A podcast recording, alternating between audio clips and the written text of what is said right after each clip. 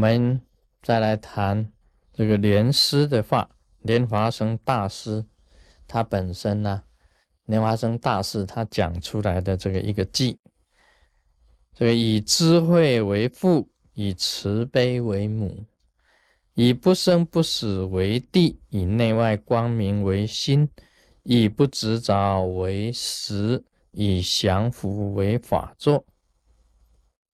这个谈到啊，以不执着为实啊，这个是说不执着就是法，修法的最高境界，修行到法的最高境界。以前在《金刚经》里面也提到，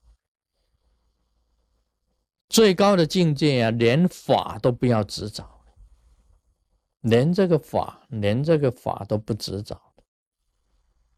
这是一个很最高的境界，可以讲啊，一进入空性，进入空性，在《心经》里面也提到过“无挂碍”这三个字，“无挂碍”，心无挂碍。你看看“无挂碍”这几个字啊，并不是很简单，这就是莲华生大师所讲的不执着。你不执着啊，心才没有挂碍嘛。大家想一想啊，你心有没有挂碍？有的人有是有挂碍的，挂碍在一个情日上，感情的这个情日上，你情日你都逃不掉的，你就痛苦。你挂碍在子女上面，你也会产生烦恼痛苦的，一样产生烦恼痛苦。你挂碍在你的事业上，你一样有烦恼痛苦；挂碍在你的人事上，跟人跟人之间的人际之间的关系上，也一样会产生痛苦的。所有一切的挂碍都会产生烦恼痛苦。所以禅宗也讲了一句话：要一丝不挂。等于是心无挂碍了，一丝不挂就是，并不是叫你说哈，全身的内衣啊、内裤啊全部脱光就一丝不挂，不是的，这是讲你的心呐无挂碍，心中一丝不挂，心一丝不挂的，你真正能够一丝一丝不挂的话，这光明心就显现了。真的光明心就显现出来。你有挂碍，心就有颠倒妄想。这个《心经》里面提到的，《心经》里面讲的非常清楚的。所以修行呢，这个真的是不执着为实，不执着为实。这个莲花生大师那么快就把这个一个偈啊讲出来，他的这个整个法的这个偈啊。讲的非常的清楚，所以要弃掉执着也不是简单的事情，因为大家常常提到，什么都可以讲，我的面子挂在哪里？今天谈到面子问题，啊，今天很多事情你都可以讲得通，很多人都提到。面子问题啊，真的就是一个面子问题。问题就是在这里，一个面子问题。也有人讲啊，是民意的问题啊，我的民意扫地啊，民意问题。这个皮毛都不在啊，民何以富？将来你自己身体的皮呀。啊皮肤啊都会不在的，毛也会不在的，你的名在哪里呀？名是富在哪里？说面子问题在哪里？名义问题在哪里？所以我以前写那个无形之通啊，我说名义啊算老几，可以让人家倒着写，倒着写呀，啊，这个名字给人家倒着写很不好。嗯，当然可以让人家倒着写，可以让人家脚来踏。面子问题啊，踢到一边去；名誉问题啊，一边去。今天世界上会大乱，就是名誉问题。为这个名啊争个不休，哪一个是正统，哪一个不是正统？啊，应该要怎么样？都是为了名义问题，都是为了这个名的问题，才会世界大乱，世界上才有战争。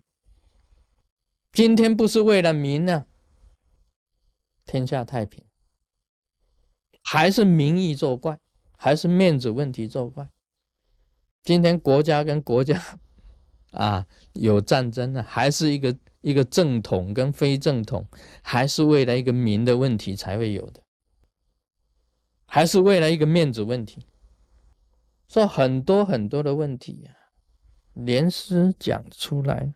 不执着为实，你不执着的话，一切都平行者要光明心显现，就是要不执着，以降伏为法中。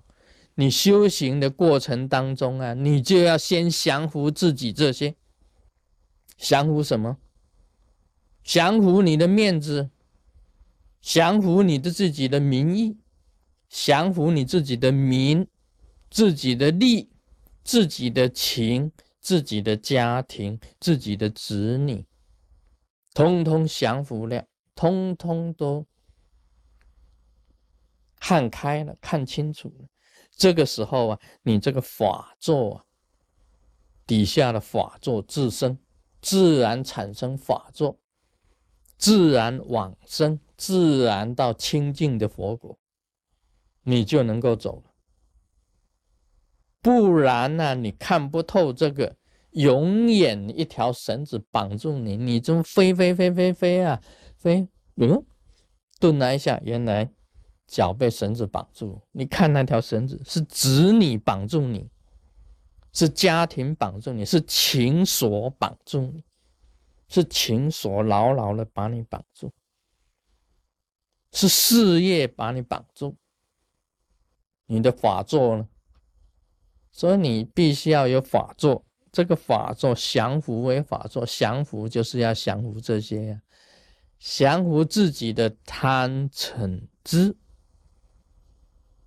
降服自己的贪嗔痴疑慢，这些通通都要降服的。降服不是降服别人呐，大家一看哦，以降服为法座，好。啊，这个文殊菩萨去降降服一只狮子，然后他就坐上这个狮子，哎，以降服狮子为法座。普贤菩萨说：“好，你降服了狮子，我降服一只大象。”啊，普贤菩萨就就做了象，哦，他就是我的法座。这个解释啊，乱解释就是变成这样子了。说哈，文殊降服狮子为法座，普贤降服大象做法座。这干逆啊，这象陀财神他降服地鼠啊，降服一只老鼠为法座，这不是这种降服的，而是降服自己本身的贪嗔痴疑慢，作为你自己的法座。这个反转起来啊，它就是一个法座，把贪嗔痴疑慢呢降服了，就是你往生佛国的法座。这个才是真实啊！这个莲华生大师的话，讲出了一个修行者应该要有怎么样正确的正念，这个就是正念。他的这个记啊，非常的有名，这个也就是正念的记。Om Mani Padme Hum。